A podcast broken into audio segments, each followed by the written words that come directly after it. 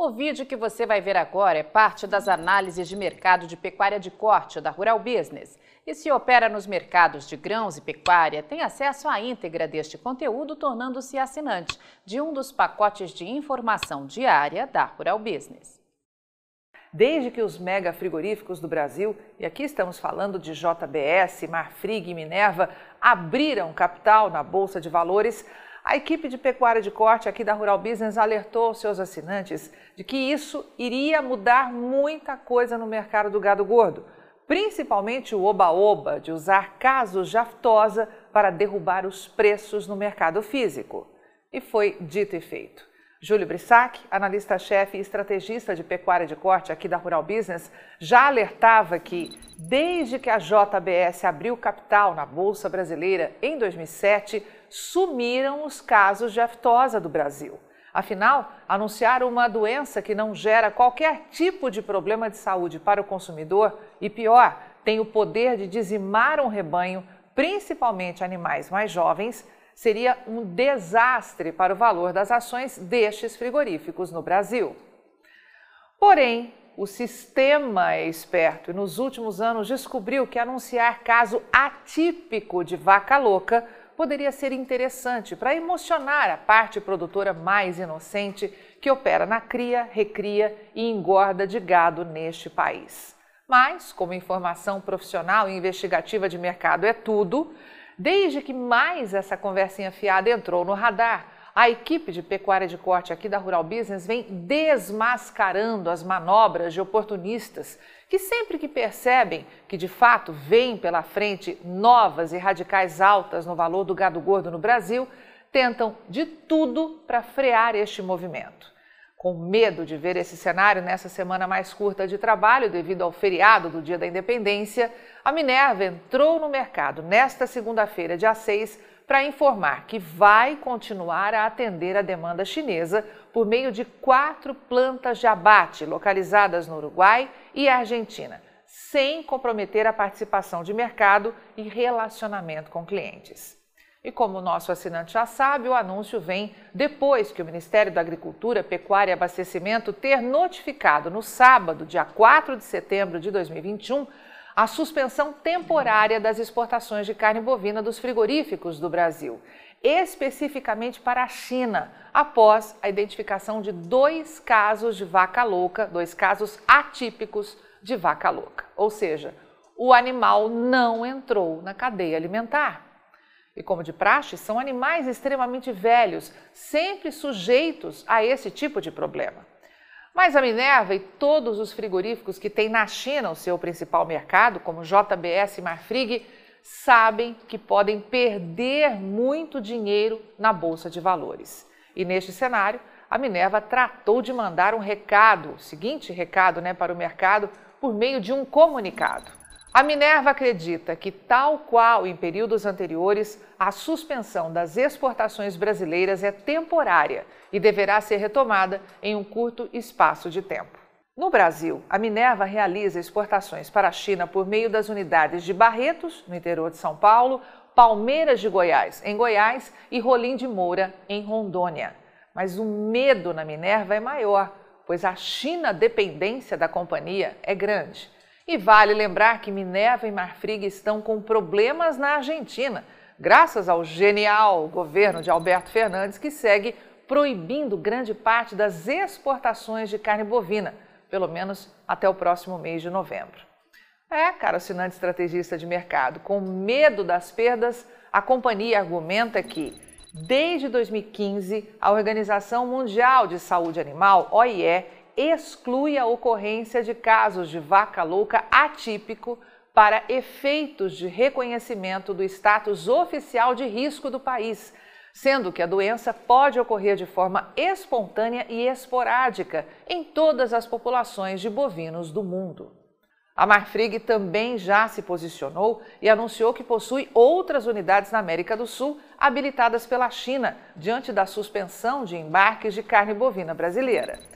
A companhia afirmou que, por se tratarem de casos atípicos, a OIE deveria manter inalterado o status do Brasil, que atualmente possui status de risco insignificante, encerrando o episódio. E acrescentou que o tratamento que vem sendo dado ao caso comprova a eficiência e transparência dos mecanismos brasileiros de rastreabilidade e de controle sanitário. A companhia disse ainda que possui na América do Sul 13 plantas habilitadas para a China, com sete habilitações aqui no Brasil, seguido do Uruguai com quatro e na Argentina com duas unidades. Mas, a exemplo da Minerva, a Marfrig também não contou que enfrenta problemas na Argentina com a proibição de grande parte das exportações de carne bovina. A Marfrig acredita que a situação está dentro dos parâmetros regulares envolvendo questões sanitárias e espera que as exportações sejam retomadas em breve, declarou a companhia a respeito da atual realidade no país vizinho. Mas desta vez existem movimentos importantes acontecendo. E essa velha conversinha fiada de caso atípico de vaca louca, sempre que a arroba está na boca de explodir de preço no Brasil, leva novamente a equipe de pecuária de corte aqui da Rural Business a gerar aos nossos assinantes um novo alerta. E que, evidentemente, a parte da imprensa que só toca notícia contra o Brasil nunca vai te contar. Se quem está embargando temporariamente as compras de carne bovina aqui no Brasil é apenas e tão somente a China, nada mais justo do que investigar os últimos movimentos deste importador tão importante, não acha? Pois você sabia que os chineses vêm elevando e forte as compras desde o mês de junho? E que apenas de julho para agosto aumentaram as compras de carne bovina aqui no Brasil em 13,4%? Pois é, cara assinante estrategista de mercado. Sente-se, chame as crianças e os inocentes mercadológicos para a sala e acompanhe com bastante atenção o pacote gráfico que a equipe de pecuária de corte aqui da Rural Business preparou para você. Observe a coluna referente ao mês de maio deste ano, quase no meio do gráfico, e veja que os importadores chineses compraram dos frigoríficos exportadores do Brasil 86.700 toneladas de carne bovina in natura e processada. Indo mais para a direita, você verá que no último mês de agosto, essas compras saltaram para 125.200 toneladas. Ninguém vai te contar por aí que de toda a carne bovina exportada a partir do Brasil entre os meses de janeiro a agosto deste ano, essas 751.800 toneladas correspondem a 59% que foram para a China e Hong Kong. E caso alguém ainda não saiba, os chineses mandam no pedaço chamado Hong Kong. Por isso, a nossa equipe de pecuária de corte sempre coloca os embarques para esse destino. Outra coisa que ninguém vai te contar é que esses frigoríficos que operam com venda de carne bovina para a China bateram todos os recordes de faturamento no acumulado de janeiro a agosto. Foram 3 bilhões e 720 milhões de dólares, 14% acima do visto no mesmo intervalo de 2020. Mas o que mais importa para essas indústrias é o faturamento em moeda nacional. E somente com a venda para os chineses foi cravado o recorde de 19 bilhões e 800 milhões de reais, o que equivale a uma alta de quase 21% na comparação anual.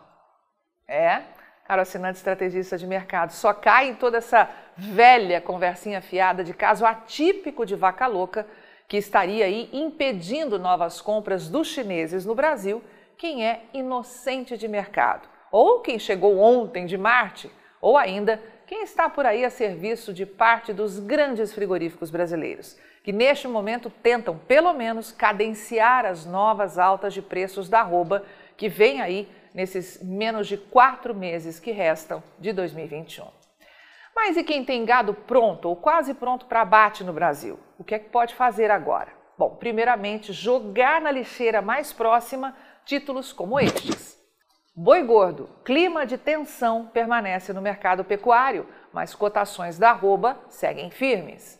Não caia nessa conversinha fiada de que os principais compradores de gado do Brasil saíram do mercado. Não acredite que grande parte das operações foram adiadas ou canceladas, enquanto a incerteza sobre o suposto caso de vaca louca atípica segue gerando preocupações em relação à dinâmica do escoamento da produção. Olha, só propaga esse tipo de conversinha fiada quem é muito inocente mercadológico, ou, como dissemos, pago para falar o que parte dos mega frigoríficos querem. As mesas de estratégia de mercado dessas mega indústrias frigoríficas que operam aqui no Brasil sabem que as escalas de abate estão curtas e que a oferta dos lotes de primeiro giro de confinamento, de segundo giro e também as operações a termo serão ainda menores nesta entre safra 2021. Com isso, o desespero é grande, já que eles têm consciência que vem aí um novo ciclo de pesadas altas nos preços para o boi e para a vaca gorda. Jogue no lixo a conversinha de que existem problemas com o escoamento da carne bovina devido às ameaças de greve dos fiscais agropecuários, que estariam emitindo certificados de exportação em ritmo mais lento que o normal, gerando acúmulo de produtos prontos para despacho nas câmaras frias, o que impede a manutenção do fluxo de abates no ritmo normal.